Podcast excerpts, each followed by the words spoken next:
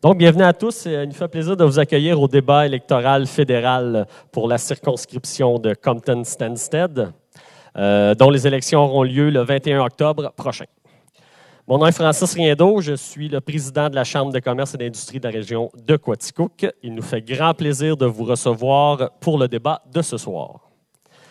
La Chambre de commerce et d'industrie de la région de Quaticook a comme mission d'agir comme catalyseur des forces vives du milieu des affaires pour favoriser la prospérité des entreprises de la Chambre et de toutes celles de notre belle région. C'est en posant des gestes concrets, comme l'organisation du débat de ce soir, que la Chambre permet aux gens de notre grande région d'être euh, en meilleure position pour faire face aux enjeux et défis des prochaines années. Il allait donc de soi pour la Chambre d'offrir l'accès gratuit à ce débat euh, pour notre région euh, et de faire profiter euh, tous les gens présents d'une fenêtre directe sur les motivations, les plans de nos candidats. Nous tenons bien sûr à remercier les candidats d'avoir accepté sans hésiter à se prêter à ce débat. Merci et bonsoir. et qui, par leur présence, permettent de faire connaître leur point de vue sur les enjeux locaux. Monsieur, euh, je vais y aller dans l'ordre, Monsieur Jesse McNeil du Parti conservateur du Canada. Bonsoir. Madame euh, Marie-Claude Bibot du Parti libéral du Canada. Bonsoir. Et Monsieur David Benoît du Bloc québécois. Bonsoir. Donc, merci encore de votre présence. Malheureusement, euh, Monsieur Jean Rousseau du Parti vert du Canada et Madame Néomi Mathieu Chauvette du Nouveau Parti démocratique ont décliné notre invitation de participer au débat de ce soir. Il faut également remercier le comité organisateur euh, composé de M. Dominique Arsenault, vice-président euh, de la Chambre de commerce, M. Jean-Philippe Gérin, également euh, de la Chambre de commerce, M. Roger Garceau, directeur de la Chambre, Gabriel Étier-Poisson, adjoint à la direction, M. Sylvain Mador, ici à mes côtés, notre animateur de la soirée, et M. Christian Caron, également de CIGN, qui ont fait euh, partie de notre comité pour organiser cette soirée.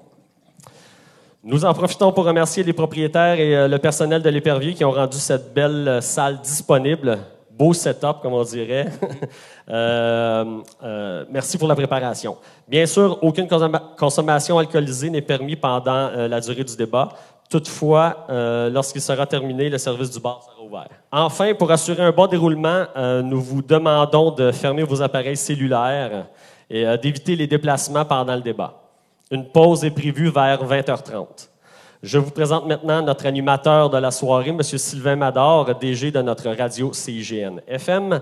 C'est à lui que revient le plaisir de vous donner les dernières précisions sur la façon de fonctionner au cours de la soirée. Merci et bonne soirée.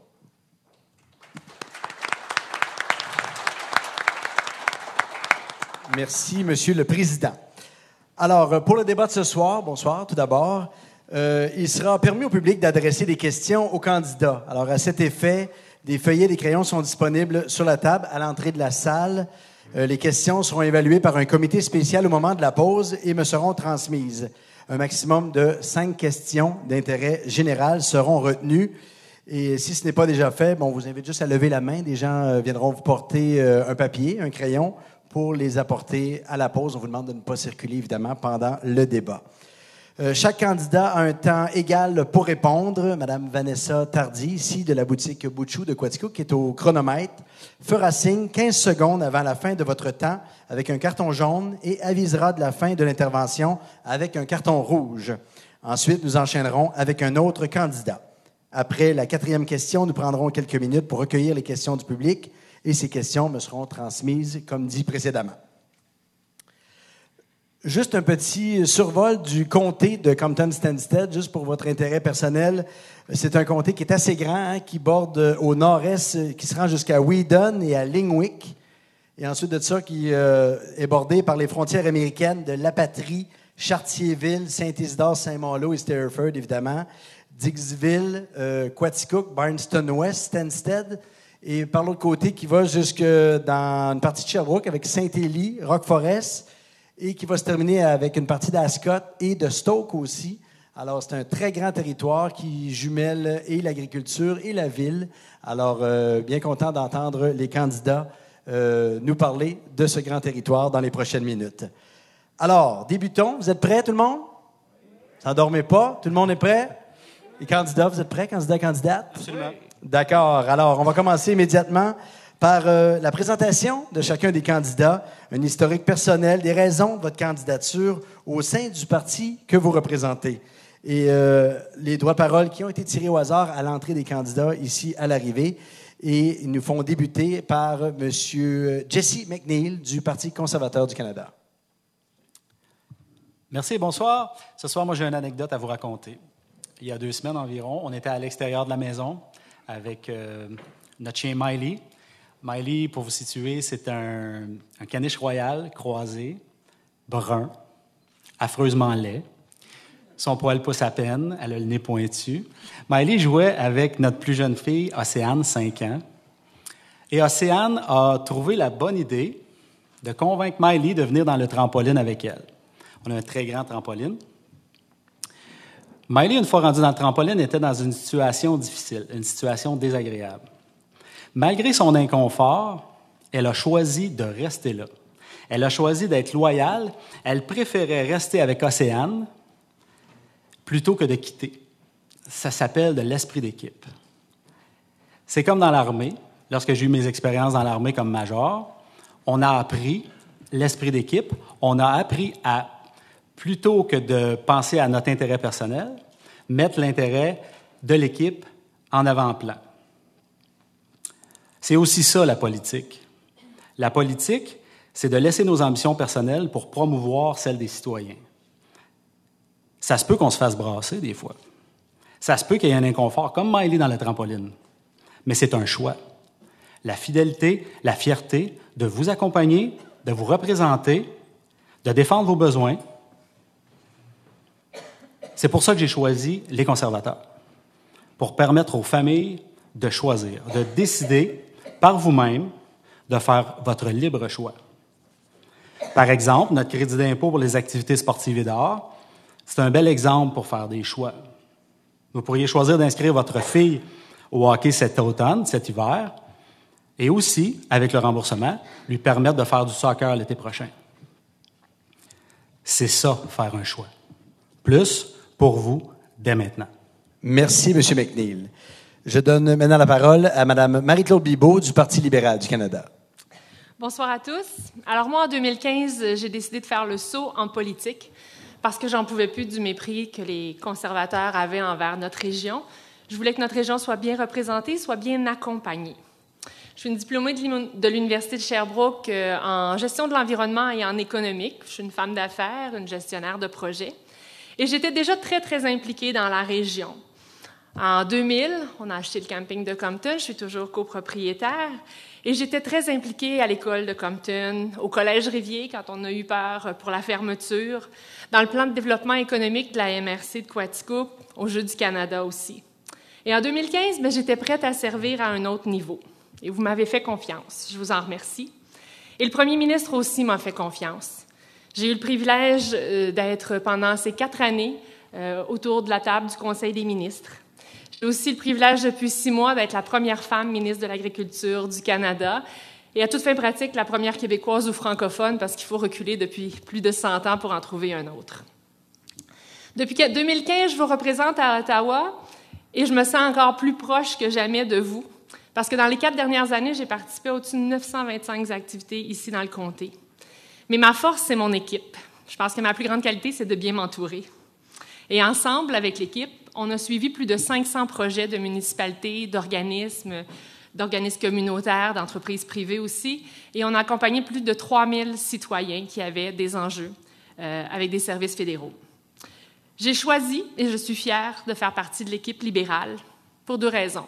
La première, c'est vraiment la question d'équité sociale avec l'allocation canadienne aux enfants qui est maintenant redistribuée de façon inversement proportionnelle aux revenus et toutes nos autres allocations, on a sorti 900 000 personnes de la pauvreté et on est le seul parti à avoir un plan réaliste et ambitieux pour les changements climatiques. Merci.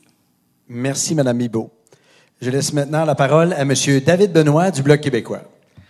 Je vais y aller un peu comme euh, mon collègue conservateur d'une petite anecdote très rapide. Euh, J'ai la chance, depuis le début de la campagne, d'avoir visité plusieurs écoles primaires euh, dans des classes de 5e et 6e année. Des jeunes qui ont entre 10 et 13 ans.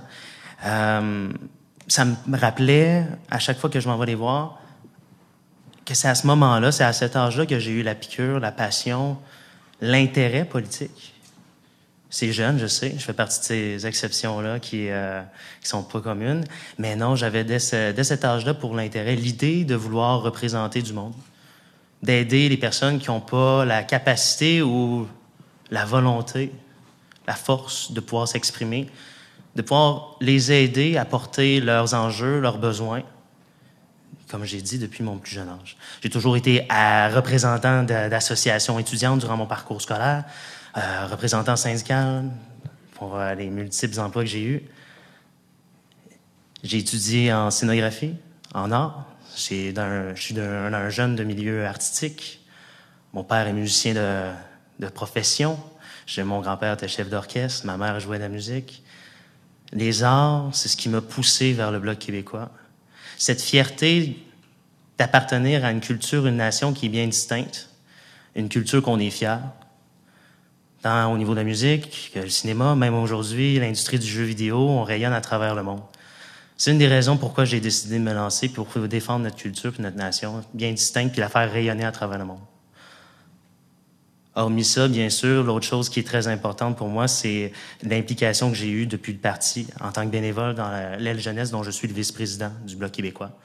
Jusqu'à tout récemment, on considérait que le parti était mort et enterré selon nos adversaires politiques. Force est de constater que le bloc est bien vivant aujourd'hui, est bien dynamique, et renouvelé et jeune. Merci. Merci beaucoup, Monsieur Benoît. Alors, euh, merci de cette euh, belle présentation. Euh, on est prêt maintenant à commencer à préparer avec la première question. Ce sera un 2 minutes 30 qui sera permis pour chaque candidat, candidate. Alors, la première question est une question d'intérêt général. Alors, quels sont, selon vous, les principaux enjeux de la circonscription de Compton-Stanstead auxquels votre parti veut donner priorité? Et je cède la parole à Mme Marie-Claude Bibeau du Parti libéral du Canada. Bonjour. Alors, euh, la liste est longue. Euh, je dirais la connectivité, c'est ce que j'entends parler tous les jours, mais la bonne nouvelle, c'est que pour la MRC de Quaticook, dans les derniers dans les dernières années, les derniers mois, le financement a été accordé, donc la MRC va pouvoir être branchée à 100 d'ici trois ans. Alors, euh, c'est déjà une, très bonne nouvelle et on va pouvoir en discuter un peu plus longuement tout à l'heure euh, dans les différents thèmes qui vont être abordés. Ce que j'entends parler énormément sur le terrain aussi, c'est la pénurie de main-d'œuvre. La situation économique va très bien. On a créé au-dessus de. En fait, les Canadiens dans un environnement euh, propice, ont créé plus d'un million d'emplois dans les dernières années, mais le revers de la médaille, c'est qu'on est en pénurie de main-d'œuvre, et particulièrement ici, dans la région. Alors, il y a différentes façons de faire face euh, à ça, entre autres euh, avec des meilleurs programmes pour les jeunes, d'autres mesures fiscales pour les aînés, et avec des programmes d'immigration aussi. Et encore une fois, c'est un thème qui va revenir au courant de la soirée. La gestion de l'offre, euh, invariablement, c'était un sujet, une priorité déjà en 2015 quand je me suis lancée. Et depuis quatre ans, je suis euh, très près des producteurs euh, laitiers particulièrement parce que c'est un enjeu qui nous touche de façon toute particulière ici dans Quatico, Compton, Stansted. Et j'ai vraiment pris ça à cœur et c'était sans relâche avec Jean-Claude Poisson, entre autres, qu'on a vraiment fait toute la représentation qui s'imposait. Ça a été des années difficiles. Euh, avec les trois accords de libre-échange. C'est bon pour l'économie de l'ensemble du Canada, c'est bon pour l'agriculture au sens très large, mais c'est dur et ça a un impact pour les, euh, les producteurs de lait, de volaille et d'œufs. Alors, c'est un dossier qui me tient à cœur. Depuis six mois, j'ai l'occasion d'intervenir directement là-dessus.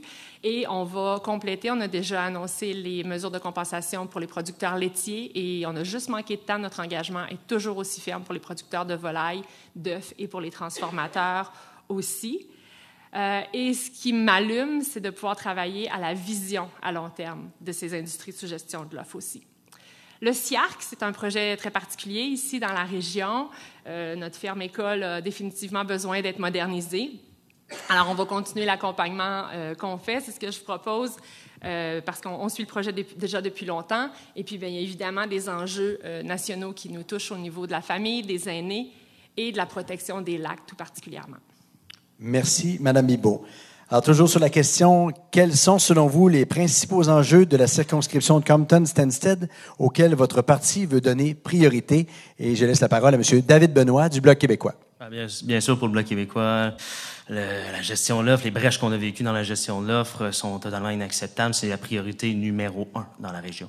C'est complètement, euh, c'est complètement absurde qu'on ait justement autant de travailleurs, de fiers travailleurs dont on dépend tous et toutes, euh, qu'ils aient été euh, touchés par ces, ces brèches-là. Euh, euh, durant tous les, euh, les, mandats du Bloc québécois, lorsque le Bloc québécois était fort, on n'a eu aucune brèche dans la gestion de l'offre. Là, on a eu un gouvernement conservateur qui a eu une première brèche. Maintenant, on a un gouvernement libéral. On a eu d'autres brèches qui se sont ajoutées à ça compter sur le Bloc québécois pour être présent, compter sur moi justement pour s'assurer qu'il n'y en ait plus. Nous autres, on propose une loi pour empêcher toute brèche future dans la gestion de l'offre. Donc, on veut s'assurer que ça ne se reproduise plus. Déjà là, il y a des dégâts qui ont été faits.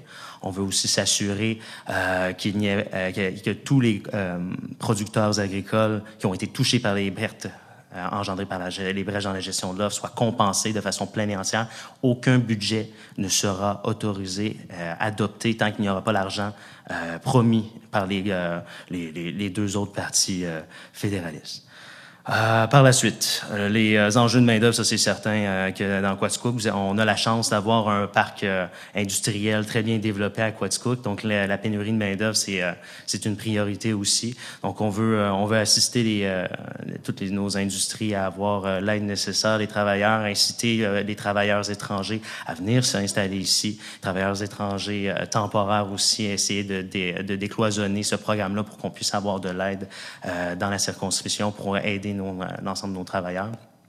Le développement économique, ça passe entre autres par ça, mais aussi par un développement d'un réseau cellulaire et Internet digne du 21e siècle, enfin euh, dans la région. C'est très important qu'on ait ça. C'est euh, présentement on a le CRTC euh, qui euh, a les mains dans, dans le dossier, puis on n'y arrive pas à bien faire développer le réseau, privilégie des baisses de coûts au lieu du développement du réseau. Donc ça c'est quelque chose de prioritaire au bloc québécois. On va avoir un CRTC québécois qui va vraiment représenter les enjeux de la, du Québec seulement et non pan canadien. Et pour terminer euh, les chemins de fer. C'est complètement absurde qu'on ait eu euh, une dégradation complète depuis tout ce temps, qu'il n'y a rien qui a été fait depuis. Donc, on a besoin que ça se règle, la sécurité de la population. On ne joue pas avec ça. Merci, Monsieur Benoît. Alors, euh, toujours dans la question d'intérêt général, quels sont, selon vous, les principaux enjeux de la circonscription de Compton-Stanstead auxquels votre parti veut donner priorité? Et je laisse la parole à Jesse McNeil du Parti conservateur du Canada. Merci pour la question. En, 2019, il n'y a aucune raison de ne pas avoir accès à Internet haute vitesse. C'est un désavantage pour la région. La communication comme Internet, comme les réseaux, cellulaires, rapproche les gens, garde nos jeunes en région. Entre autres, notre programme fiscal permet aux familles de faire leur choix. Les familles sont les mieux placées pour choisir où mettre leur argent. Pour la sécurité des familles, nous comprenons l'importance d'un budget. On a un plan pour ça pour permettre à chaque famille de faire ses choix. Par exemple, éliminer la TPS sur les factures d'hydro, éliminer l'impôt sur les prestations de maternité, augmenter le, augmenter le crédit en raison de l'âge, juste 2 000 pour les 65 ans et plus. Aussi, les agriculteurs ont suffisamment donné. Nos entrepreneurs ont besoin de constance et de stabilité. Nos mesures environnementales vont mettre l'avant sur la réduction des gaz à effet de serre et promouvoir les technologies vertes. Chez les conservateurs, on ne cherche pas à punir. On est en mode solution. on cherche à développer des nouvelles techniques, des nouvelles approches, des nouveaux procédés, afin d'améliorer les façons de faire, de réduire de façon durable l'impact sur l'environnement. Les infrastructures, comme le train, doivent être sécurisées. Nous devons augmenter la communication entre le gouvernement fédéral et les municipalités. On ne peut pas se permettre des lacunes sur nos rails. nous devons mettre tout en œuvre pour éviter un autre incident comme 2013. Merci, M. McNeil. Alors, on a parlé un petit peu euh, de l'environnement et on l'a. Euh, c'est un sujet qui est fort d'actualité. Les jeunes ici, localement, ont même descendu dans la rue pour manifester là-dessus, comme ailleurs sur la planète également. Alors, la question sur l'environnement, considérant les cibles établies par la communauté mondiale, quelles sont les premières actions que vous entendez prendre dans le comté pour les atteindre? Et je laisse la parole à David Benoît du Bloc québécois.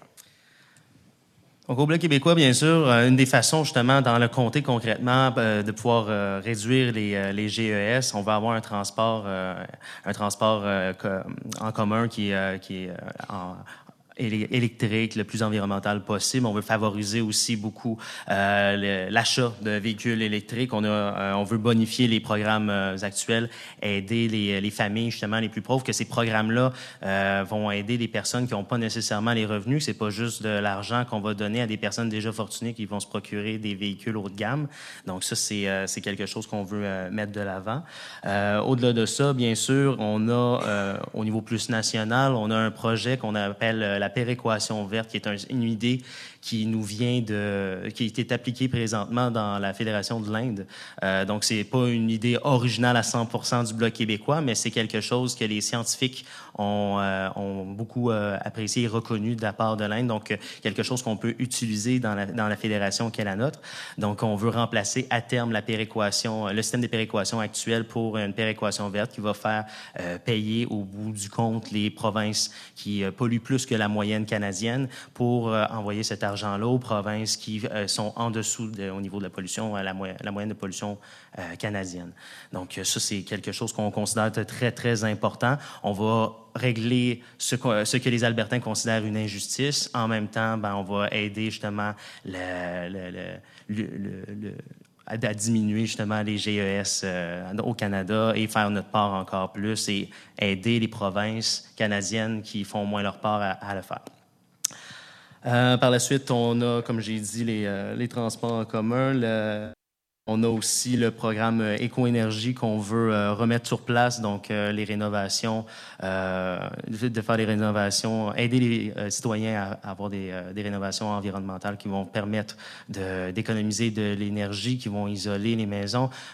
donc ça, c'est des crédits d'impôt qui sont très importants, qui est un programme qui est super bien fonctionné. On comprend pas pourquoi c'est terminé, donc qui a été aboli par les conservateurs. On veut pouvoir le remettre en place, puis dans les quatre dernières années, ben, ça a été négligé aussi. Donc, euh, c'est quelque chose qu'on veut mettre euh, de l'avant. Merci, M. Benoît. Alors, toujours sur la question de l'environnement, évidemment, on, essaie de garder ça au niveau euh, du comté, s'il vous plaît. Considérant les cibles établies par la communauté mondiale, quelles sont les premières actions que vous entendrez prendre dans le comté pour les atteindre? Et je laisse la parole à Jesse McNeil du Parti conservateur du Canada. Merci. Pour l'environnement, on est à un niveau de non-retour.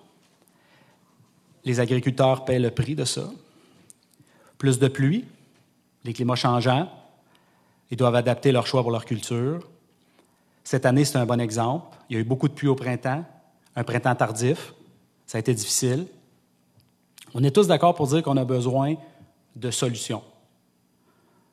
C'est le moment d'agir. Et la taxe carbone, ce n'est pas une bonne approche. Nous devons investir dans les technologies comme, par exemple, l'ingénierie du carbone c'est-à-dire récupérer le carbone avec des moyens technologiques. Il y a beaucoup de petites entreprises émergentes qui travaillent sur ces programmes-là. On peut aussi améliorer nos maisons. Notre programme de rénovation éco-responsable, c'est un bel exemple. Ici au Québec, ici à Quaticook, on peut développer et mettre en place la technologie de l'incubateur de Énergir, lequel j'ai appris à la dernière rencontre de l'UPA qui permet de récupérer le méthane du fumier des agriculteurs et capturer les gaz à effet de serre. Pour la qualité de l'eau, en plus de fournir euh, de l'eau de qualité aux communautés du Nord, nous devons stopper immédiatement le déversement des eaux usées dans nos rivières, directement dans la nature. 215 000 millions 215, pardon, 215 millions de litres d'eau usée déversée en 2017. On veut créer l'image de marque éco-responsable, un trademark, qui, qui identifiera facilement un produit canadien au Canada ou à l'étranger, qui est fabriqué avec un souci et une approche environnementale. Il n'y a pas de petits gestes pour aider l'environnement. Par exemple, le tri à la maison, c'est un bon exemple. Mieux on trie, mieux on récupère. Merci. Merci, M. McNeil. Toujours sur la question de l'environnement, considérant les cibles établies par la communauté mondiale, quelles sont les premières actions que vous entendez prendre dans le, dans le comté pour les atteindre? Et je laisse la parole à Marie-Claude Bibeau du Parti libéral du Canada. Merci. Alors, on est tout à fait conscient que l'urgence climatique est réelle et c'est pour ça qu'on est le seul parti qui a un plan qui est à la fois ambitieux et réaliste et on veut être carboneutre d'ici 2050. Alors, plus localement, je vous dirais, bien, déjà, j'ai la moitié moins de pancartes qu'en 2015. Vous avez remarqué que nos pancartes sont recto-verso et sont dans un matériau qui est recyclable aussi. Alors, euh, et ma campagne, comme la campagne nationale, est carboneutre. On achète des crédits carbone. Donc, c'est déjà euh, des mesures très concrètes. Je dirais que l'initiative au niveau de l'environnement euh, dont je suis très fière du dernier mandat, c'est d'avoir fait en sorte que chez Transport Canada, dorénavant, ils prennent des décisions qui sont non seulement basées sur la sécurité, les vestes de flottaison, l'alcool, la vitesse, mais maintenant aussi sur les impacts environnementaux. Alors ça, c'est quelque chose que je veux poursuivre parce qu'on a besoin d'aider nos municipalités à être capables de réglementer la navigation de façon intelligente, basée sur des données probantes, et c'est un dossier qui me tient vraiment à cœur. Le gaspillage alimentaire aussi, c'est un autre enjeu sur lequel on peut intervenir et ça fait partie de la nouvelle politique alimentaire du Canada.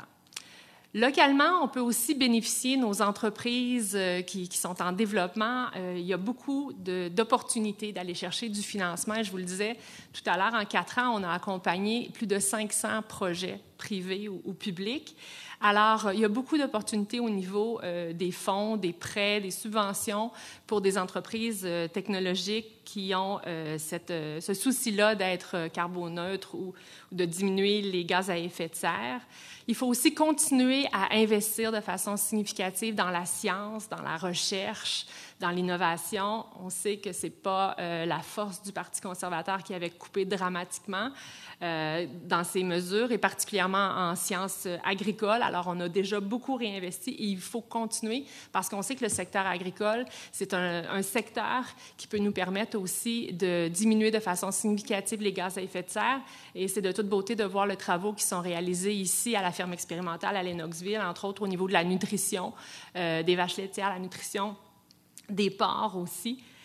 Euh, on propose de mettre en place un fonds pour les technologies et le développement. Et là, encore une fois, au niveau du secteur agricole, il y a des opportunités, par exemple, euh, avec les résidus euh, ou avec le canola ou d'autres pour, pour, les biocarburants. Donc, c'est une autre, une autre opportunité pour le secteur agricole. Merci, Madame Bibot. Alors maintenant, sur une question sur le développement économique. Alors, chacun à sa façon, dans des régions comme la nôtre également, où le, la difficulté de main-d'œuvre et tout ça. Alors, la question se rapportant au développement économique nous dit que prévoit votre programme pour le développement économique de la circonscription en lien avec les enjeux de la région de Quaticook? Et je laisse la parole à M. David Benoît du Bloc québécois. Donc, euh, trois mesures. Bien sûr, on veut mettre en place des euh, mesures d'accompagnement pour les, euh, les startups, les, ce qu'on appelle les jeunes pousses en bon français. technologique, notamment un fonds de capital pour aider les entrepreneurs à développer leurs entreprises au Québec plutôt que de vendre les brevets. On veut aussi créer un fonds d'investissement pour les secteurs de pointe, euh, par exemple les technologies vertes, les multimédias, le transport avancé. De cette façon-là, on peut aussi euh, avoir de l'attrait. On veut, on veut amener euh, des, nouveaux, des nouveaux travailleurs, des nouveaux secteurs à développer dans la, dans la circonscription, dans la région.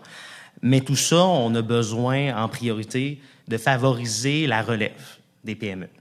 Euh, puis on, on, propose de mettre fin euh, aux règles fiscales qui défavorisent le transfert des entreprises à la génération suivante.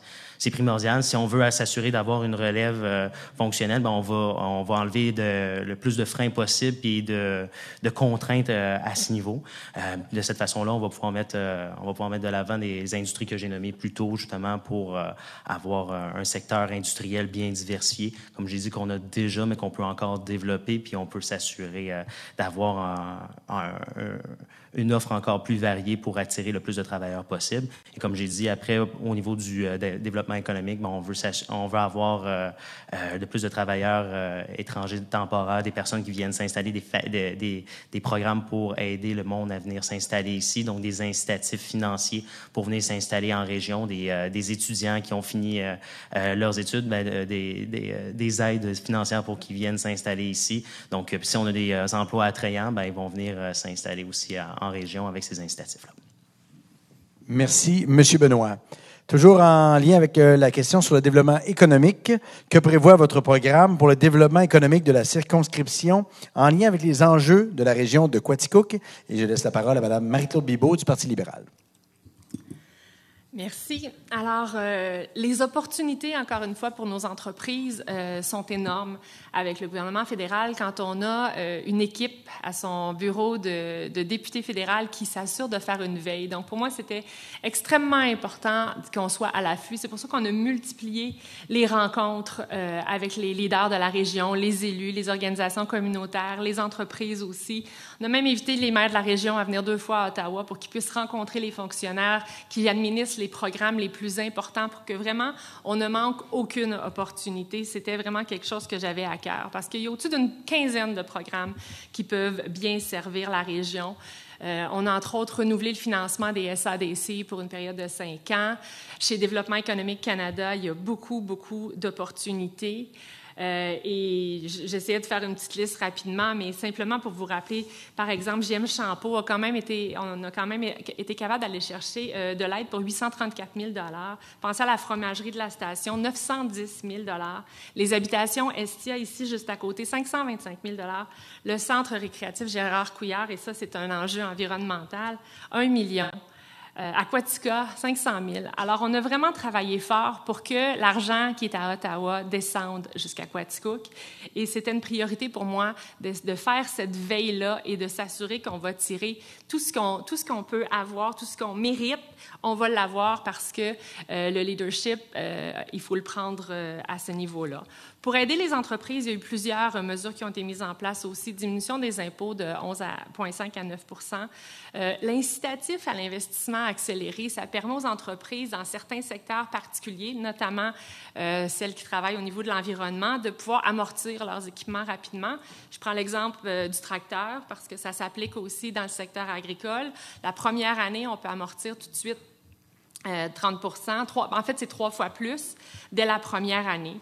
On s'engage aussi à diminuer les frais de carte de crédit et pour ce faire, c'est qu'on va enlever, le, on il n'y aura plus de taxes applicables sur les frais de taxes euh, de, de carte de crédit. Pour les jeunes, très important, les jeunes euh, de la relève agricole, on a augmenté la capacité de prêt de 500 000 à 1 million de dollars. Il y a un programme qui est spécifiquement dédié aux femmes entrepreneurs, 500 millions de dollars dédiés aux femmes entrepreneurs qui se lancent en affaires. Alors, il y a vraiment une multitude d'opportunités au fédéral. Il faut savoir aller les chercher. Merci, Madame Bibot. Toujours sur la question sur le développement économique, que prévoit votre programme pour le développement économique de la circonscription en lien avec les enjeux de la région de Quaticook? Je laisse la parole à Jesse McNeil du Parti conservateur du Canada. Merci pour la question. Afin de favoriser le développement économique de la région, tout d'abord, je crois fortement que nous devons garder, retenir nos jeunes familles pour supporter les entreprises locales, dans un premier temps. C'est un enjeu local, c'est un enjeu provincial, et ça doit devenir un enjeu fédéral. Avec un programme d'aide d'accès à la propriété, comme celui proposé par les conservateurs, c'est possible de le faire. Internet haute vitesse, c'est un pilier de développement économique pour les régions. Ça améliore fortement la formation à distance, ça permet de concilier travail-famille. Bref, ça rapproche. L'amélioration des transports, comme le train, les routes, l'aviation, va faciliter aussi les échanges commerciaux et faire profiter les entreprises locales. Je vais personnellement sensibiliser les entrepreneurs à la qualité de votre emplacement géographique par l'accès au marché américain du Vermont, du Maine et du New Hampshire pour attirer les entreprises dans la MRC. En tant que gouvernement, nous allons annuler la hausse d'impôts mise en place par les libéraux sur les investissements des petites entreprises. Ça, c'est du développement économique. Merci, M. McNeil. Alors, euh, ça, ça, y va rondement. Dernière question euh, avant la pause euh, déjà. Alors, préparez vos questions du public. On aura peut-être le temps d'en avoir un peu plus pendant la pause. Alors, juste avant, on va maintenant se pencher sur une question qui importe beaucoup de gens dans la région. Tout le monde a des téléphones cellulaires. Tout le monde a accès à Internet, ou presque. Alors, la question sur les télécommunications. Quelles sont vos intentions en regard du niveau de qualité de ces services dans une région comme la nôtre, qui compte beaucoup de communautés rurales? Alors, je laisse la parole à Mme Marie-Claude Bibeau du Parti libéral du Canada. Merci. Alors, euh, la question de la connectivité Internet, Internet haute vitesse, c'était une priorité. Déjà en 2015, euh, on avait, euh, on s'était engagé à investir un demi-milliard de dollars et on pensait que c'était énorme. Euh, on a quand même pu euh, financer les projets pour 900 communautés, mais on s'est rapidement aperçu que c'était insuffisant. En fait, c'est de 5 à 7 milliards de dollars qu'on s'engage à investir dans les 10 prochaines années pour pouvoir brancher euh, tout le Canada. On aimerait bien que ça se fasse par un coup de baguette magique. Mais il y a des, ça prend un, certain temps et je vous donne l'exemple ici, la MRC de Quaticook. L'équipe de la MRC est extrêmement dynamique. On a eu une superbe collaboration avec eux. Et ce qui a fait en sorte que Quaticook a obtenu le financement, la, toute la MRC de Quaticook euh, euh, va être connectée. Le financement est assuré. C'est une contribution de 4,4 millions de dollars de la part du fédéral pour, euh, pour ça. Alors, c'est vraiment important. C'est le réseau, le réseau fébrile qui, va, qui a démarré à partir de Baldwin l'été dernier. Et aussi vite qu'on veut, qu'on veut déployer, on pense quand même que ça va se dérouler sur un horizon de trois ans pour avoir réussi à connecter tout le monde. Alors, sur ces investissements-là, ici, concrètement, je vous dirais qu'au niveau de, de l'Internet haute vitesse, c'est fait, le chantier est démarré. Et, je suis persuadée que l'équipe de la MRC va faire euh, l'impossible pour que l'échéancier soit le plus rapide possible. En termes de, au niveau des cellulaires, un engagement qu'on prend pour le Parti libéral pour la prochaine, euh, un prochain mandat, ce serait de réduire de 25% les frais de téléphonie cellulaire, parce qu'on est un des pays qui paie le plus cher. Donc, on est carrément prêt à y aller par des mesures réglementaires pour faire en sorte de réduire la facture, euh, notre facture de cellulaire. Ça peut représenter facilement le 1000 euh, dollars par année pour, pour une famille je sais aussi que quand vient le temps de, négocier, de distribuer, d'accorder, peut-être le meilleur terme, les, spectres aux différentes compagnies euh, de télécommunications, il y a maintenant une sensibilité à, à s'assurer que ces compagnies-là qui obtiennent les droits de diffusion aient des devoirs envers les communautés rurales. Merci, Madame Bibot. Toujours en lien avec les questions sur les communications, quelles sont vos intentions en regard du niveau de qualité de ces services dans une région comme la nôtre, qui compte beaucoup de communautés rurales? Et je laisse la parole à Jesse McNeil du Parti conservateur du Canada. Merci. Nous allons permettre au secteur privé de faire son travail en favorisant les secteurs moins attrayants du point de vue commercial. On parlait tantôt de garder notre monde en région. Bien, comment garder notre monde en région si l'accès de base à Internet haute vitesse, la téléphonie cellulaire n'est pas comblé. Ça fait partie de la qualité de vie en région aussi. Ça fait déjà quatre ans que les gens des régions sont isolés par les libéraux. En 2019, il n'y a plus d'excuses. Les étudiants, les entrepreneurs, les travailleurs autonomes doivent avoir accès à Internet haute vitesse.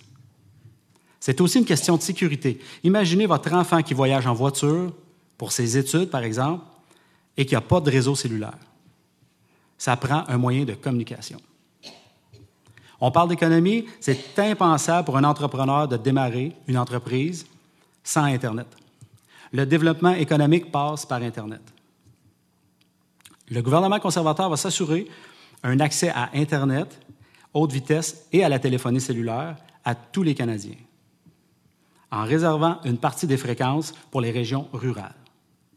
En 2019, c'est inacceptable que l'accès Internet soit encore difficile.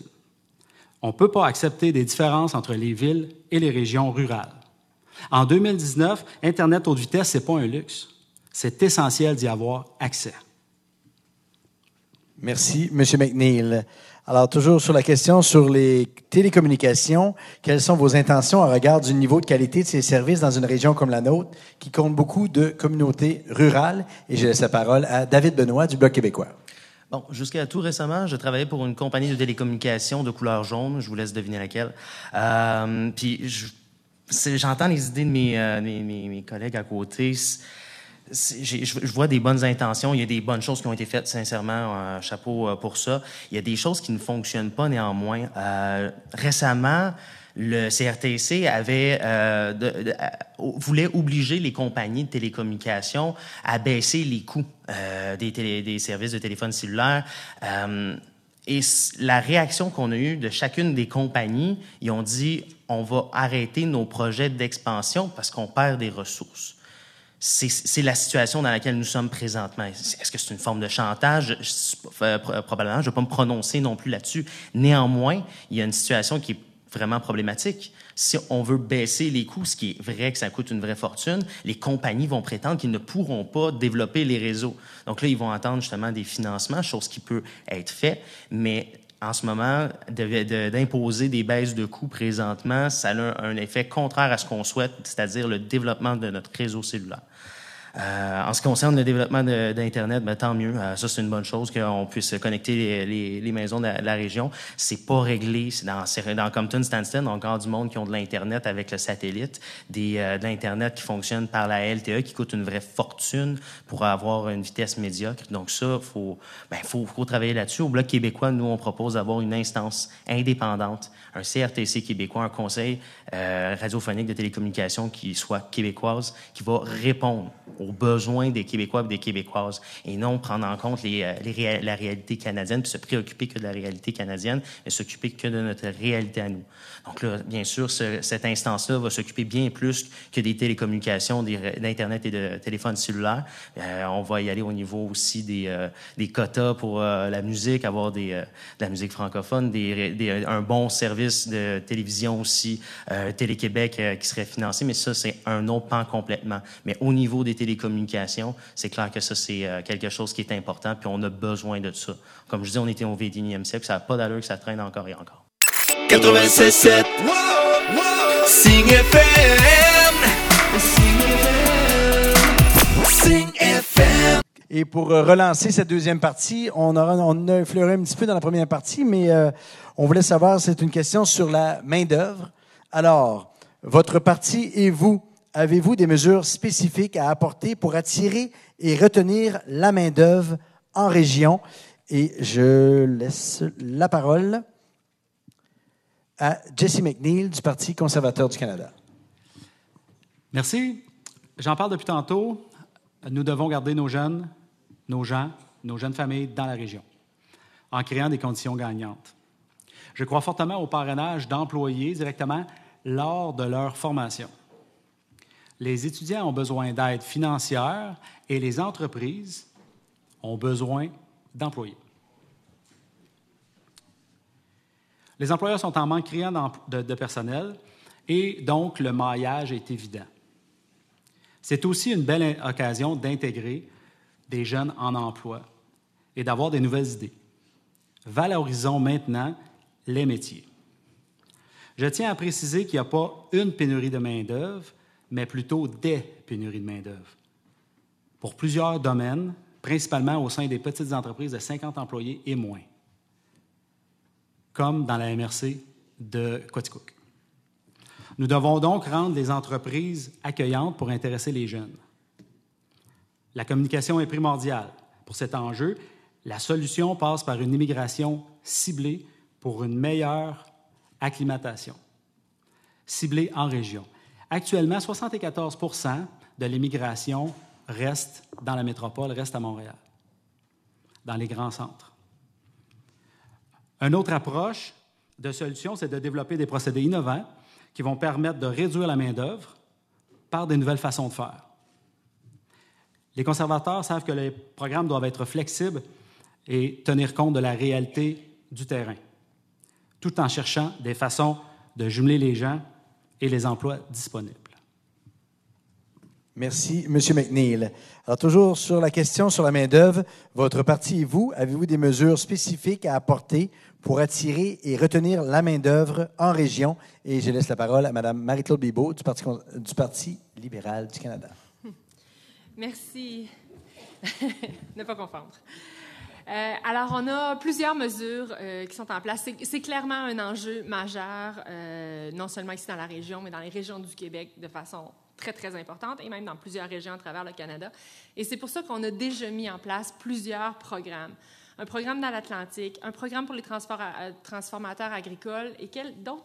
Mais l'enjeu, c'est qu'il faut se rappeler que l'immigration économique, le Québec peut choisir euh, c'est les immigrants économiques. Alors, il faut travailler vraiment en partenariat avec eux et respecter cette juridiction. On propose dans cette plateforme le programme des candidats municipaux, c'est-à-dire que les chambres de commerce, les associations locales pourraient dorénavant comme, euh, parrainer des immigrants pour répondre aux besoins spécifiques à une région.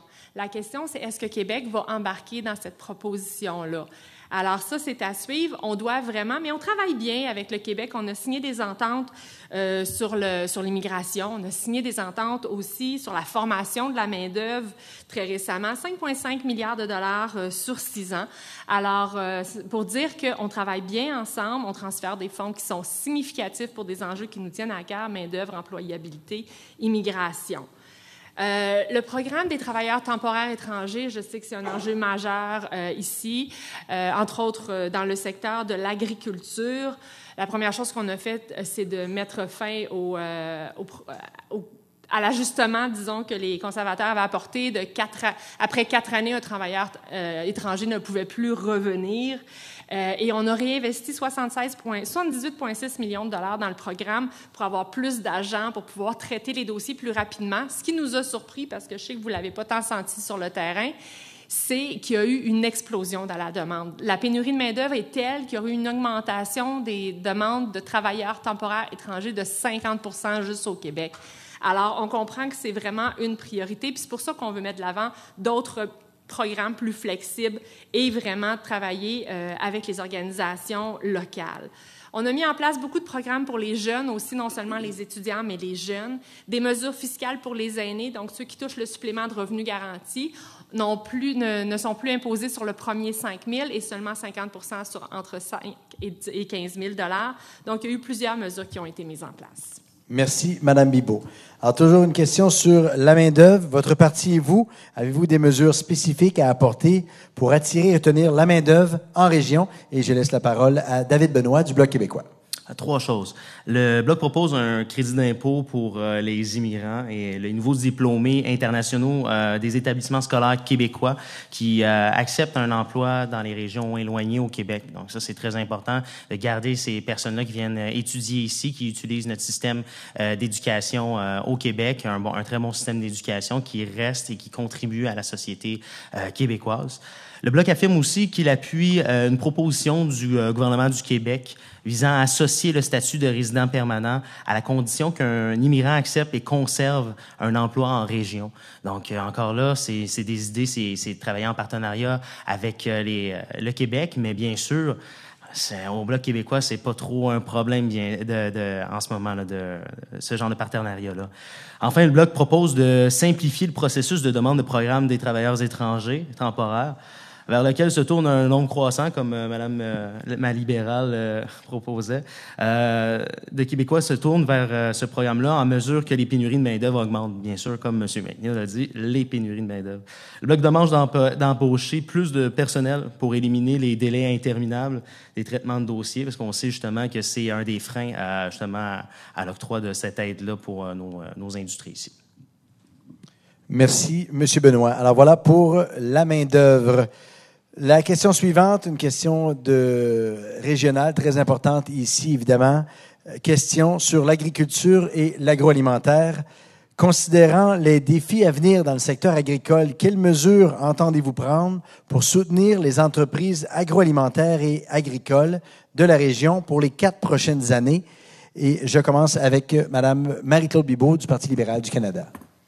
Alors, euh, dans le secteur agricole, on, trouve, je dirais, deux, euh, deux types d'entreprises, dans le sens que les secteurs sous gestion de l'offre, le lait, la volaille et les œufs, et les autres qui peuvent euh, exporter, qui peuvent développer leur marché à travers le pays, mais partout aussi à travers le monde. Alors, la façon de soutenir ces deux groupes de producteurs-là est différente. Donc, dans le cas de la gestion de l'offre, on comprend qu'il euh, y a eu effectivement des parts de marché qui ont été concédées. C'est pour ça qu'au secteur laitier, il y a 1,75 milliard de dollars qui va être distribué aux 11 000 producteurs. Il y a déjà 345 millions qui a été euh, transféré, disons, à, à, la Commission canadienne du lait pour que ces fonds-là soient transférés directement aux producteurs le plus rapidement possible sur la base des quotas au 31 euh, août. Alors là, vraiment, on parle de compensation. Quand on parle des autres secteurs, alors on parle des programmes de gestion de risque. Euh, les conservateurs avaient coupé 400 millions de dollars sur le programme Agri-stabilité et c'est quelques années plus tard qu'on voit l'impact l'impact dans un contexte aussi où les risques sont de plus en plus grands, les risques au niveau climatique, les risques au niveau commercial aussi. Euh, on voit à quel point on a des partenaires étrangers qui sont de plus en plus imprévisibles. Alors, c'est important de revoir euh, ces programmes-là et c'est d'ailleurs pour ça que le travail a commencé quand on a rencontré euh, j'ai rencontré tous les ministres de l'Agriculture du Canada, des provinces, des territoires au mois de juillet. On a convenu ensemble, parce que ce sont pour plusieurs des programmes à frais partagés, on a convenu ensemble euh, de revoir ces programmes-là en commençant par Agri-stabilité, de se revoir avant euh, que les ministres de l'Agriculture du Canada se revoient avant la fin de l'année pour être sûr que Agri-stabilité va pouvoir être bonifié. D'ailleurs, vous pouvez le lire noir sur blanc dans la plateforme qu'on est prêt à mettre des nouveaux fonds euh, dans les programmes de gestion de risque. On a déjà fait preuve de flexibilité quand même dans les dernières années avec des adhésions tardives, avec une amélioration du programme de paiement anticipé, avec euh, le programme Agri-Relance aussi. Alors ça, c'est vraiment important. Puis au secteur, pour le secteur, il y a tout le volet aussi des transferts intergénérationnels. Alors on a un engagement à ce niveau-là parce qu'il faut revoir les mesures fiscales. Il faut faire en sorte que de transférer son entreprise à ses enfants, euh, on puisse avoir les mêmes avantages, le même contexte fiscal que si on transfère une entreprise à euh, des gens qui ne sont pas apparentés. Donc ça aussi, c'est une mesure euh, importante. Et je vais revenir à la gestion de l'offre un instant parce que je l'ai échappé. Euh, notre engagement Désolé, est Madame ferme. Bibeau, c'est terminé. Plus- merci.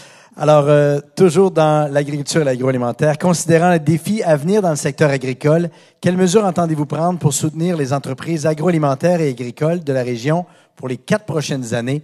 Et je laisse la parole à M. David Benoît du Bloc québécois. Au Bloc québécois, sur, euh, en particulier à Compton Stansted, on a écouté les demandes de l'UPA, le- les demandes qu'ils ont fait, l'UPA Estrie entre autres. Euh, donc tout ce qui est euh, favoriser la relève agricole, ben oui, le Bloc québécois demande euh, des mesures pour assurer la relève agricole et la pérennité du modèle d'agricole québécois, caractérisé par des fermes de dimension humaine, donc pas des, des, des choses complètement démesurées sur l'ensemble du territoire. Euh, le programme Agri-stabilité puis Agri-protection, c'est certain. Là, on veut euh, demander d'un congé de cotisation de 5 ans pour tout euh, producteur de la relève qui vient d'acquérir une entreprise agricole. Le programme Agri-investissement, on propose que le gouvernement contribue par un prêt sans intérêt à la mise de fonds, comme il le fait par l'achat d'une première maison. Donc, on veut favoriser ça. Euh, nous proposons d'étendre aussi euh, ben, le transfert intergé- intergénérationnel, c'est primordial aussi. On propose d'étendre les exemptions à tous les membres de la famille élargie ayant participé activement à la ferme. Euh, on propose d'imiter aussi le gouvernement québécois et de modifier la loi de l'impôt sur le revenu pour permettre qu'un transfert d'actions à l'intérieur d'une famille ait les mêmes avantages fiscaux qu'une euh, vente à un tiers. Et euh, le revenu agricole, ben, c'est sûr, le, le Bloc québécois propose la constitution d'un régime euh, d'épargne transfert agricole afin de permettre aux producteurs d'accumuler un fonds de retraite euh, à l'abri d'impôts. Le transfert d'une enveloppe récurrente au Bloc québécois, au, au Bloc québécois, mais au gouvernement du Québec, pardon, pour favoriser la relève agricole et de travailler avec le monde agricole afin de développer d'autres mesures susceptibles de compléter les propositions mises de l'avant. C'est sûr que oui, il y a des choses que vous avez entendues euh, de la part de Madame, euh, Madame la libérale. Ce qui est, par exemple, à noter, c'est que on avait aussi entendu il y a quatre ans qu'il y avait à avoir aucune autre brèche dans la gestion de l'offre. Donc, nous, ce qu'on propose au Bloc québécois, c'est de s'assurer de ce, qu'on a là. Ben, on va talonner le gouvernement, peu importe la couleur qui est en place, que les choses soient présentes, que les promesses soient euh, respectées. Donc, euh, c'est ça. Merci, Monsieur Benoît. Alors, euh, toujours sur la question de l'agriculture, considérant les défis à venir dans le secteur agricole, quelles mesures entendez-vous prendre pour soutenir les entreprises agroalimentaires et agricoles de la région pour les quatre prochaines années? Je laisse la parole à Jesse McNeil du Parti conservateur du Canada. Merci. Je pense que c'est un dossier qui demande de la souplesse.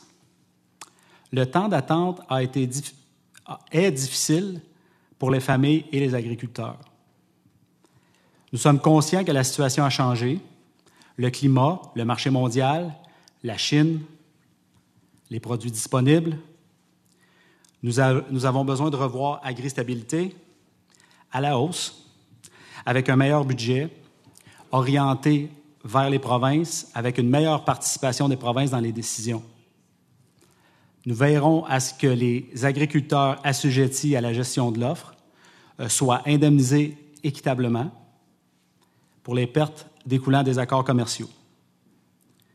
Ce qui est promis sera respecté. C'est de l'argent en banque. Nos entrepreneurs en agriculture sont sérieux, avec un surprenant ratio de capitalisation de 8 investis pour 1 de revenus. C'est énorme. Ils ont besoin de stabilité de constance pour gérer et administrer leur entreprise. Les conservateurs continueront de défendre les producteurs de lait, d'œufs et de volailles en protégeant la gestion de l'offre. Un gouvernement conservateur signera l'entente avec les Américains, car une entente est maintenant nécessaire. Merci, M. McNeil. Alors voilà pour l'agriculture et l'agroalimentaire. Et à ce moment-ci, on est prêt à passer aux questions euh, du public. Alors, euh, on vous remercie. Cinq questions ont été ont ressorti de, de, de vos préoccupations dans les dernières minutes. Alors, la première, c'est sur le logement social et communautaire. Le logement social et communautaire est reconnu à la fois comme un levier de développement économique, social et territorial. Quelle est votre vision du logement social et communautaire pour le Canada et plus particulièrement pour le comté? Et le premier à répondre à cette question est M. Jesse McNeil du Parti conservateur du Canada. Je pense qu'on doit garder les gens dans les régions. Le logement social en fait partie. Avec notre programme d'accès à la propriété, ça va faciliter l'accès à la propriété, bien entendu, puisque ça l'indique, et ça va permettre de libérer des logements de qualité pour les gens qui en ont le plus besoin.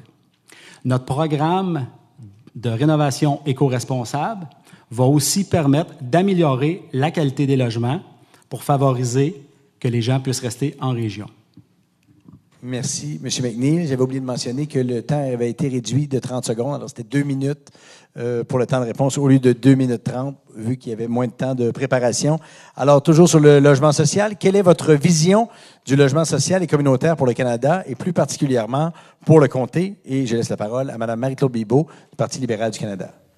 Alors, le logement social, c'est euh, une priorité. On a d'ailleurs la stratégie euh, de logement sur une période de 12 ans. Euh, et il y a déjà des projets concrets qui ont été réalisés. Je pense aux habitations Estia ici. Alors, il faut se rappeler que les initiatives de logement social doivent germer de la communauté. On doit travailler avec euh, euh, les, sociétés d'habitation locales, provinciales et fédérales pour aller chercher le financement. Notre engagement, c'est de faire en sorte qu'il y ait plus de 125 000 euh, logements sociaux qui soient construits dans les dix prochaines années et 300 000 logements sociaux qui soient rénovés. Alors, c'est clairement euh, quelque chose qui nous tient à cœur. On a des volets spécifiques aussi pour le logement social pour les personnes handicapées vivant avec un handicap, euh, un volet spécial pour les, refuges pour femmes qui, ont, qui sont victimes de violences, un volet spécial pour les vétérans aussi, nos anciens combattants qui en, beaucoup trop grand nombre euh, sont à la rue. Euh, alors, c'est vraiment une stratégie qui est globale parce que l'équité sociale, pour nous, c'est important. Et c'est pour ça qu'on est tellement fiers d'avoir réussi à sortir 900 000 personnes de la pauvreté euh, dans les quatre dernières années. Euh, donc, notamment avec l'allocation canadienne aux enfants. Alors, j'entends euh, mon collègue conservateur répéter les crédits d'impôt, les crédits d'impôt, mais vous savez que les crédits d'impôt, c'est particulièrement avantageux pour les gens qui ont un gros revenu et on doit attendre la fin de l'année. Alors, nous, ce qu'on a préféré, c'est plutôt que de donner des crédits d'impôt aux familles, c'est de plutôt de revoir complètement l'allocation familiale qu'on appelle en bon québécois. Euh, et de la redistribuer de façon inversement proportionnelle aux revenus. Alors, c'est comme ça qu'on a sorti 300 000 enfants de la pauvreté et avec bien d'autres mesures, 900 000 personnes. Merci beaucoup, Madame Bibot. Alors, toujours sur le logement social, quelle est votre vision du logement social et communautaire pour le Canada et plus particulièrement pour le comté? Et je laisse la parole à David Benoît du Bloc québécois. Au Bloc québécois, on salue euh, l'initiative des libéraux d'avoir euh, mis le programme euh, d'accès au logement en 2017. C'est quelque chose que, ben, on voit qu'il y avait un besoin, puis ils l'ont appliqué. Par contre, le programme ne prend pas en compte le programme québécois déjà existant, Accès Logis. Donc, c'est deux programmes qui vont travailler en parallèle puis qui vont pas prendre en compte les, les besoins du Québec. Donc, au Bloc québécois, on dit simplement, au lieu de mettre des structures comme ça pour, eh, pour euh, donner de, l'argent puis décider justement euh, comment gérer les logements euh, sociaux et communautaires dans la circonscription, on dit envoyez-nous l'argent au Québec. On a déjà un programme qui est efficace et qui connaît les besoins des Québécois et des Québécoises pour le logement social et communautaire. Donc c'est aussi simple que ça. Merci beaucoup, Monsieur Benoît. Alors voilà pour la première question du public. La deuxième, est assez corsée, celle-là, euh, j'avoue. Alors, euh, j'y vais directement comme c'est écrit là. Comment et quand prévoyez-vous revenir à l'équilibre budgétaire? Et la première à répondre, c'est Mme Marie-Claude du Parti libéral du Canada.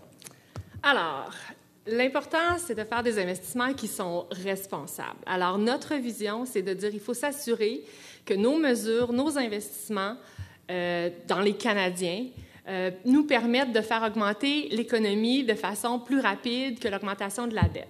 Donc, d'une part, quand on achète une maison, on sait qu'on va l'habiter dans plusieurs années et on comprend aussi que quand on construit un pont, ce pont-là va être utilisé sur plusieurs années. Donc, c'est tout à fait logique d'avoir un prêt pour pouvoir pour la durée de vie ou en tout cas sur une certaine, sur une certaine période. Notre engagement, c'est de faire en sorte justement que que cette, ce ratio-là entre les revenus, entre le PIB et la dette soit toujours, aille toujours en diminuant. Je vous rappelle qu'on a le plus bas taux d'endettement des pays du G7. On est euh, coté on a la plus haute cote de crédit qu'on peut avoir, 3A, comme l'Allemagne. Alors, le Canada est dans une position tout à fait enviable. Alors, quand on a constaté euh, à quel point les conservateurs avaient fait des coupures drastiques pour se faire une belle jambe pour la dernière année avant les élections en 2015, mais on s'aperçoit qu'on a des problèmes énormes au niveau de l'investissement dans les infrastructures. On ne peut pas attendre que nos ponts s'écroulent. On ne peut pas attendre de ne plus avoir de brise-glace dans le corridor du Saint-Laurent, corridor commercial du Saint-Laurent. Donc, il faut être un gouvernement responsable et investir dans nos infrastructures, investir dans les équipements majeurs, investir dans les Canadiens, dans les programmes sociaux, parce qu'on veut, dans les jeunes, pour que les jeunes puissent aller aux études, puissent acheter une première maison. Donc, c'est ça aussi. Alors, quand on parle de la prochaine génération, bien, ça veut aussi dire investir dans la transition énergétique et s'assurer qu'on ne laissera pas à nos jeunes un passif environnemental et une crise climatique. Il faut investir dans cette transition. Merci, Madame Bibot. Alors, toujours euh, la question du public. La deuxième, comment et quand prévoyez-vous revenir à l'équilibre budgétaire? Et je laisse la parole à Jesse McNeil du Parti conservateur du Canada. Merci pour la question. Comme nous avons laissé le pays dans une situation favorable en 2015, je vous rassure, chers amis, chez les conservateurs, nous avons un plan pour ramener l'équilibre budgétaire en cinq ans. Ne vous découragez pas. Merci, M. McNeil. Alors, toujours sur euh, la question du public, comment et quand prévoyez-vous revenir à l'équilibre budgétaire? Et je laisse la parole à David Benoît du Bloc québécois. Euh, contrairement aux conservateurs, on a déposé un cadre financier au Bloc québécois. Euh, puis on a justement, on prévoit pas un retour à l'équilibre budgétaire. On va avoir un léger déficit. Donc, pour répondre à la question euh, rapidement, donc c'est pas quelque chose qu'on va atteindre. On va pas néanmoins atteindre des, euh, des milliards de déficit comme le, le prévoit le Parti libéral, même après le mandat de quatre ans. Par la suite, bien sûr, euh, le Bloc québécois n'entend pas euh, redresser les finances publiques du Canada. Ce n'est pas quelque chose qui, euh, qui est dans notre, dans notre intérêt. Néanmoins, on prend en considération non plus, on prend en considération par contre les, les, besoins, puis on ne veut pas non plus léguer des dettes aux futures générations. Je suis, j'ai 27 ans, on va avoir les contre-coups de ça, et les plus jeunes, mes enfants que je vais avoir, ben, ils vont avoir encore à payer cette dette-là si on continue dans la lancée des libéraux actuellement. Donc, euh, c'est pas mal notre position sur le sujet. Merci beaucoup, Monsieur Benoît. Alors voilà, pour la troisième euh, question euh, du public, je l'ai ici, voilà. Alors, au Canada, nous sommes le pays avec le plus haut taux de frais de carte de crédit au monde. Que comptez-vous faire pour aider les commerces et entreprises à être compétitifs au niveau des frais des cartes de crédit. Et je laisse la parole à David Benoît du Bloc québécois. Ça, c'est encore là, c'est un sujet qu'on veut euh, suivre euh, euh, les directions du, du, gouvernement en place au Bloc québécois. On veut simplement s'assurer que la, la, situation ne se dégrade pas davantage. Donc, on va, on va simplement regarder la situation se développer, puis on va empêcher tout budget ou qui va qui va provoquer des, des une, aggravation de la, de la situation. C'est quelque chose qui nous préoccupe aussi. On a tous un budget personnel à, à, régler. Donc, c'est on est tout à fait conscient de la, situation, mais on n'a pas de, plan précis pour ça. Donc, euh, comptez sur nous, par exemple, pour euh, empêcher que la situation s'aggrave en regardant, en gardant à l'œil le prochain gouvernement. Merci, M. Benoît. Alors, je répète la question. Au Canada, nous sommes les pays les plus hauts taux de frais de carte de crédit au monde. Que comptez-vous faire pour aider les commerces et entreprises à être compétitifs au niveau des frais des cartes de crédit? Et je laisse la parole à Jesse McNeil du Parti conservateur du Canada. Je pense qu'on aurait tout avantage à s'inspirer des autres pays, qu'on devrait vérifier et peut-être refaire ou faire, plutôt une refonte sur ces sujets-là. Les frais de carte de crédit peuvent amener les gens dans des situations très précaires. Ce n'est pas à prendre à la légère. C'est une situation qui peut devenir désastreuse pour certaines personnes. Donc, on va rester à l'affût des besoins. Je prends la question en note parce que ce n'est pas quelque chose qu'on a nécessairement dans notre plateforme, mais je vais pas laisser le sujet euh, aller comme ça puis je vais euh, regarder ça de, plus, euh, de façon de plus, plus sérieuse. Merci, M. McNeil. Alors, toujours sur les frais de carte de crédit, que comptez-vous faire pour aider les commerces et entreprises à être compétitifs au niveau des frais des cartes de crédit? Je laisse la parole à Marie-Claude Bibeau du Parti libéral du Canada. Alors, pour cette question, la réponse est claire euh, en ce qui nous concerne. C'est qu'on va abolir la, la, taxe, la taxe de service sur les frais de carte de crédit. Euh, donc, ce qui, va, ce qui va diminuer les frais, parce que c'est le, le, côté où est-ce qu'on a, euh, a le pouvoir d'intervenir. Et parlant de pouvoir d'intervenir, je trouve ça toujours euh, intéressant quand j'entends mon collègue du Bloc québécois qui dit on va faire un léger déficit ou encore qui vont euh, refuser tout budget qui n'aura pas ci ou ça à l'intérieur. Alors, il faut juste mettre les choses en perspective. Quand on prend des engagements, il faut aussi avoir la capacité de réaliser ces engagements-là. Merci, Madame Bibot. Alors, euh, maintenant, prochaine question du public. Alors, euh, quelles mesures votre parti entend-il prendre pour supporter le commerce de proximité avec l'explosion du commerce en ligne? Alors, je laisse la parole à M. David Benoît du Bloc québécois. Donc, euh, bien sûr, ben, on veut euh, on veut assister les compagnies. Il y a déjà des programmes qui existent au, euh, au Québec pour assister les compagnies dans le développement, dans leur développement pour accéder au, au, réseau de vente sur Internet. Donc, il y a déjà des programmes qui existent. On veut s'assurer justement de ne pas nuire à, à ces projets-là. On veut on veut aussi qu'il n'y ait pas de, de, de d'obstruction de la part euh, du fédéral dans ce qui est déjà entrepris et au contraire, on veut accentuer le, financement. Donc, au Bloc québécois, c'est encore le même principe. On veut s'assurer qu'il n'y ait pas d'ingérence dans le domaine, puis au contraire, on puisse avoir le plus de financement possible euh, pour aider nos commerçants à, se développer dans ce domaine-là. Merci, M. Benoît. Alors, toujours sur la question, quelles mesures votre parti entend-il prendre pour supporter le commerce de proximité avec l'explosion du commerce en ligne? Je laisse la parole à Mme Marie-Claude Bibeau du Parti libéral du Canada.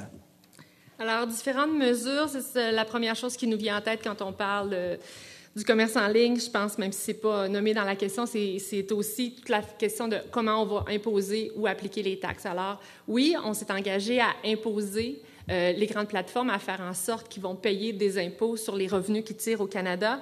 Et on continue aussi à travailler avec l'OCDE parce qu'au niveau, on veut s'assurer que euh, les mesures qu'on va mettre en place euh, ne soient pas contestées légalement ou vraiment que ce soit fait de façon durable et cohérente aussi et qu'on n'ait pas de retour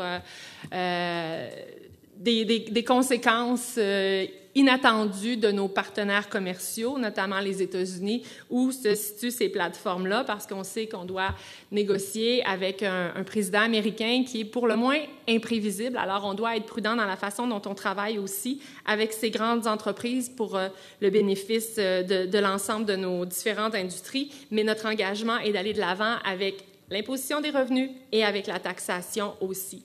La politique alimentaire du Canada, la première politique alimentaire du Canada que j'ai le privilège de lancer euh, au mois de juin dernier, inclut aussi une composante achetée canadien. Donc, on parle des produits agricoles, agroalimentaires. Donc, c'est un élément qui est important. Et pour moi, oui, au-delà d'une marque de commerce, euh, c'est aussi une façon de mettre en valeur nos agriculteurs. Euh, en ce moment, moi, je, sais à quel point les producteurs, les productrices travaillent fort, ont à cœur l'environnement, ont à cœur leur terre carrément, ont à cœur le bien-être animal. Et il y a un mouvement euh, en ce moment qui, fait en sorte qu'il faut, euh, il faut remettre à la une, vraiment valoriser le travail de nos producteurs et encourager les gens, les consommateurs, à acheter localement. Merci, Madame Bibot. Alors, euh, toujours sur cette question du public, quelles mesures votre parti entend-il prendre pour supporter le commerce de proximité avec l'explosion du commerce en ligne? Et je laisse la parole à Jesse McNeil du Parti conservateur du Canada. Merci. Quand je pense au commerce de proximité, je pense surtout à qualité des produits. En général, le commerce de proximité, c'est un, c'est un produit d'un peu plus de qualité, c'est quelque chose qu'on peut toucher, c'est un chandail qu'on peut essayer avant de l'acheter. Je suis certain que la plupart des gens qui ont fait des achats sur Internet dans la dernière année ont reçu un article, un vêtement qui ressemblait vraiment, mais vraiment pas à la photo qui était affichée sur le, sur le commerce en ligne. J'ai un millier d'exemples à la maison euh, de choses qui sont été retournées parce que c'était vraiment pas ce qui était prévu. Donc maintenant, on favorise le commerce en ligne. C'est plus facile d'être proche de, notre monde. C'est plus facile d'essayer le vêtement. Je prends l'exemple d'un vêtement, ça peut être différentes choses. C'est certain que le gouvernement doit légiférer sur les produits. Euh, le produit, quand je parle du produit, c'est le revenu des gros commerçants en ligne. Je pense entre autres à Amazon. Euh, qui doit payer sa juste part pour la société s'ils font du commerce au Canada. Nous devons donc euh, réglementer les gros joueurs. Très bien. Merci, M. McNeil. Alors, euh, puisqu'on y va rondement, il reste deux dernières questions. On a décidé d'en ajouter une du public également. Alors, une au niveau environnemental et une au niveau économique. Alors, pour terminer ça, quel est votre plan d'action pour l'amélioration de la qualité de l'eau des bassins versants? C'est quelque chose qui nous touche dans la région ici. Et je laisse la parole à euh, Jesse McNeil du Parti conservateur du Canada. Comme j'ai parlé tantôt, il y a 215 millions de litres qui ont été déversés d'eau usée. C'est important d'appuyer les municipalités dans ça pour leur permettre de faire le traitement des eaux. Certaines municipalités n'ont pas la capacité financière de bien gérer ça. Il faut que ça se termine maintenant. Il faut qu'on appuie ces municipalités-là qui ont une plus, petit, euh, plus petite quantité de gens. C'est inacceptable de faire des déversements directement dans les eaux usées présentement au Canada. Euh, on n'est pas dans un pays du tiers-monde et euh, on doit prendre des mesures pour corriger cette situation-là. D'accord, merci, M. McNeil. Alors, quel est votre plan d'action pour l'amélioration de la qualité de l'eau des bassins versants? Et je laisse la parole à David Benoît du Bloc québécois.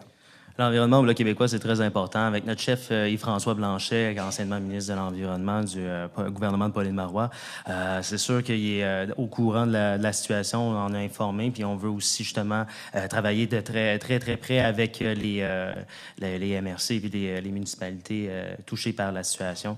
on ça n'a pas d'allure justement que notre eau potable justement soit euh, contaminée de telle sorte. Donc euh, ça c'est sûr qu'il faut être euh, faut être ferme justement pour plus que ça se reproduise. donc ça c'est soit on, soit on va aller chercher des financements supplémentaires ou on, et on va aller plutôt travailler en partenariat avec les municipalités pour ça. Merci, Monsieur Benoît.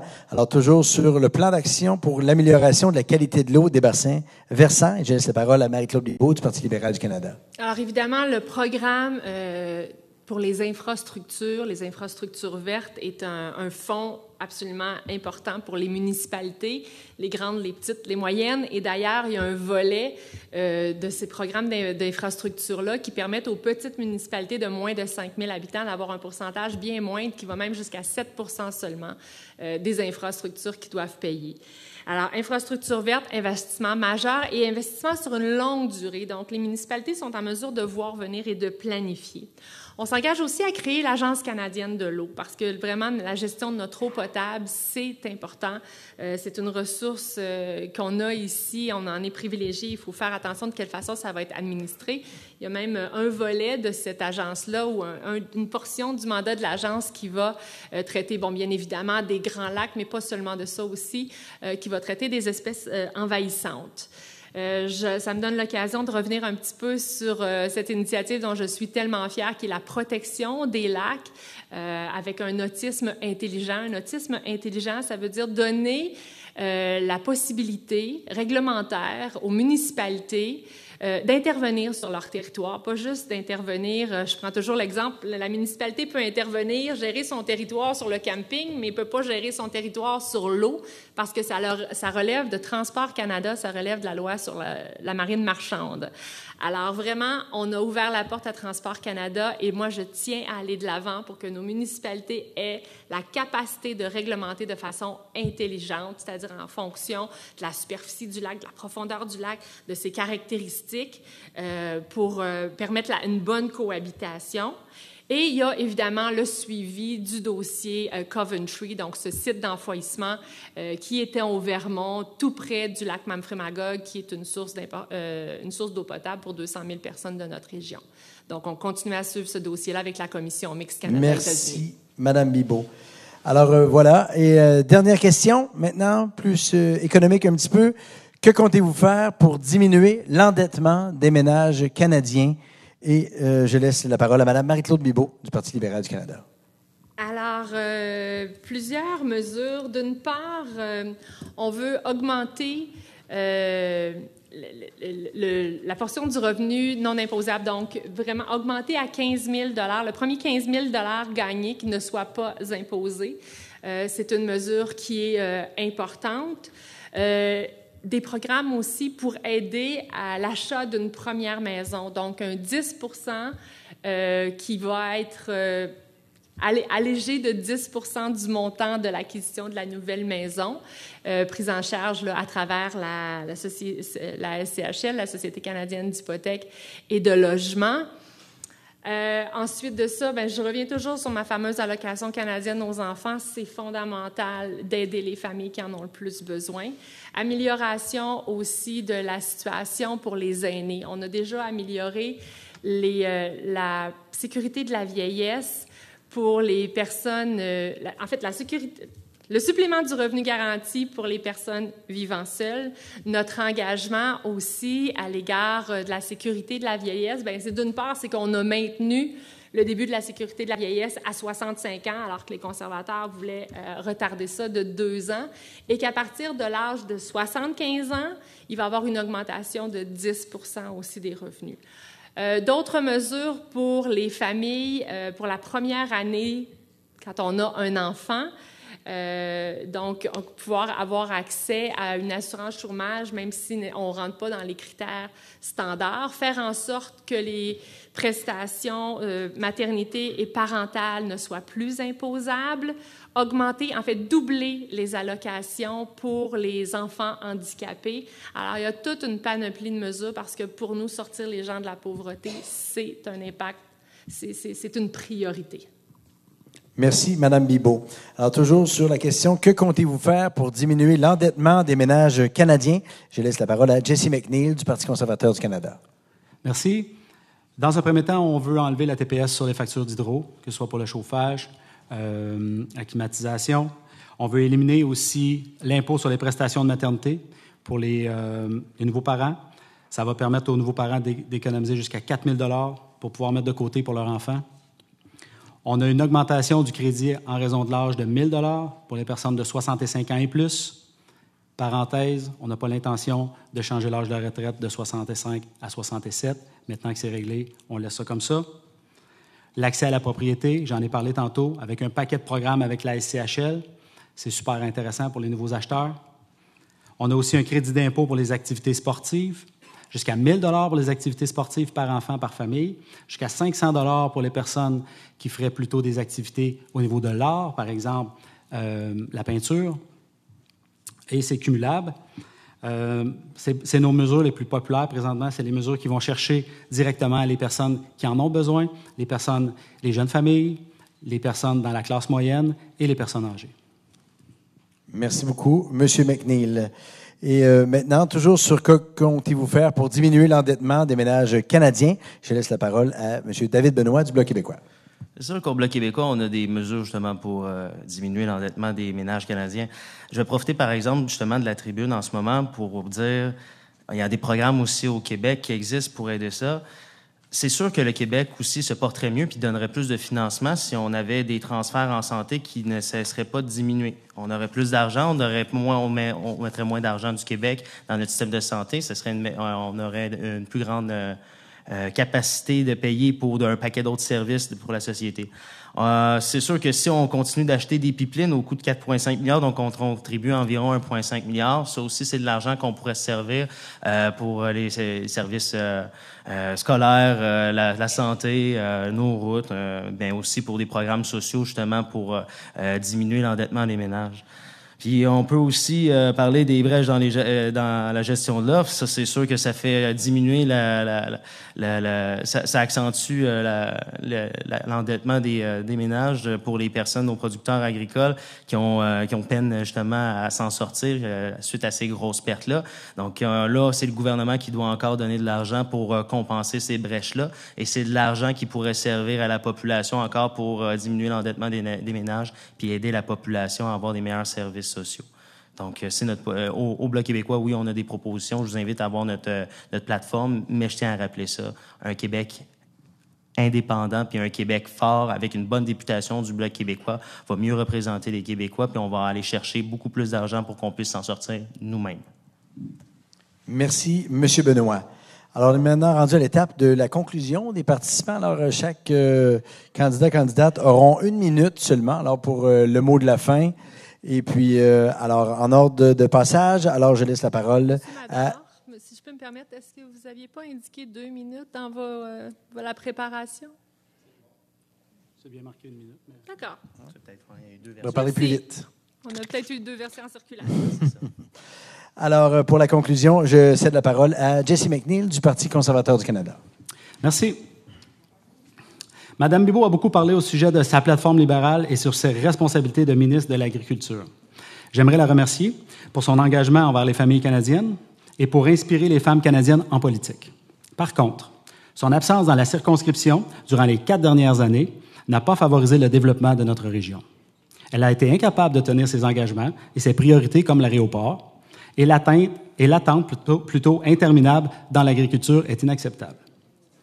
Gilles Duceppe, en 2008, Jack Layton en 2011, Justin Trudeau en 2015, les Québécois sont insatisfaits des promesses non tenues. Comme les agriculteurs, les Québécois ont besoin de stabilité et de constance au niveau fédéral. Les Québécois sont bien plus conservateurs qu'ils le croient. Protéger sa langue, c'est du conservatisme. Protéger sa culture, c'est du conservatisme. Jesse McNeil, Compton Stansted, 2019. Merci beaucoup, Monsieur McNeil. Je cède maintenant la parole à Mme Marie-Claude Bibeau, Parti libéral du Canada. Alors, l'urgence climatique, c'est bien réel. On n'a pas le temps de reculer avec un gouvernement conservateur. On n'a même pas le temps de ralentir avec un gouvernement minoritaire qui nous ramènerait en élection d'ici deux ans. Alors, soyez assurés d'une chose. Je suis une Québécoise, moi aussi. Le caucus libéral du Québec, on est des Québécois et on est là pour défendre les intérêts du Québec. Et on a le privilège d'avoir la capacité d'influencer et de prendre des décisions pour le bien du Québec aussi. On a le privilège d'être bien représentés, d'être nombreux autour du Conseil des ministres. C'est là que les décisions se prennent. On ne peut pas être mieux placé pour représenter la, circonscription. Et ici, dans notre comté, avec mon équipe, pour une fille qui n'a pas été présente, elle a participé à 926 événements. Aider 3000 citoyens, 500 projets. On connaît vos priorités, on aime ça travailler avec vous autres. On ne change pas une équipe qui gagne. Merci, Madame Bibot. Euh, dernière conclusion des participants. S'il vous plaît, on garde nos applaudissements pour la fin, s'il vous plaît. Alors, euh, prochain, euh, pour la conclusion des participants, je laisse la parole à M. David Benoît du Bloc québécois. Dans la dernière euh, année et demie, deux ans, j'ai euh, été en poste à la vice-présidence du Forum jeunesse du Bloc québécois, la jeunesse du parti. Ça a été un mandat très mouvementé. Vous avez suivi l'actualité et j'ai tenu tête euh, j'ai, euh, aux difficultés avec mon équipe. Euh, on a réussi à faire remonter le parti. On est très fiers du résultat qu'on a. On a été chercher un chef extraordinaire en Yves-François, en la personne d'Yves-François Blanchet. on a la chance d'avoir une équipe formidable, une relève forte. On a été recruter des jeunes à travers partout la, la province. J'ai fait la tournée de la province, puis il y en a des jeunes qui sont intéressés à la souveraineté, à la défense des intérêts du Québec. Il y a une relève au Bloc québécois. On sait que c'est logique de défendre nos intérêts. Maintenant, vous avez une bonne raison d'en être fier. Allez voter pour le Bloc québécois et parlez-en autour de vous. On a de quoi être fier, on a un bon programme, un bon chef, puis on a une bonne équipe.